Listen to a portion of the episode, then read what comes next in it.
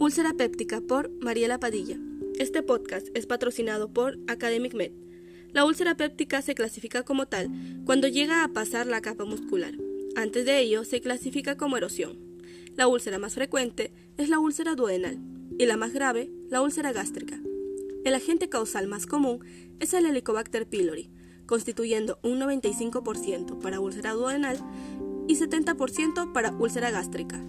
Como agente secundario tenemos a los AINES, que constituyen un 5% para úlcera duodenal y 25% para úlcera gástrica. La úlcera duodenal, la cual es la más frecuente, se relaciona con un aumento de secreción del ácido clorhídrico, y la úlcera gástrica, la cual es la más grave, se relaciona con una disminución de las barreras. En la clasificación de Johnson para úlceras gástricas se admiten 5 grados. En el primer grado, la úlcera se halla en la curvatura menor del estómago. En el grado 2, hallamos dos úlceras, una en el estómago y la otra en el duodeno.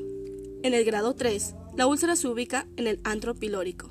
En el grado 4, la úlcera se ubica en el fondo gástrico. En el grado 5, se ha hallado que hay relación con uso prolongado de AINES y se hallan múltiples úlceras.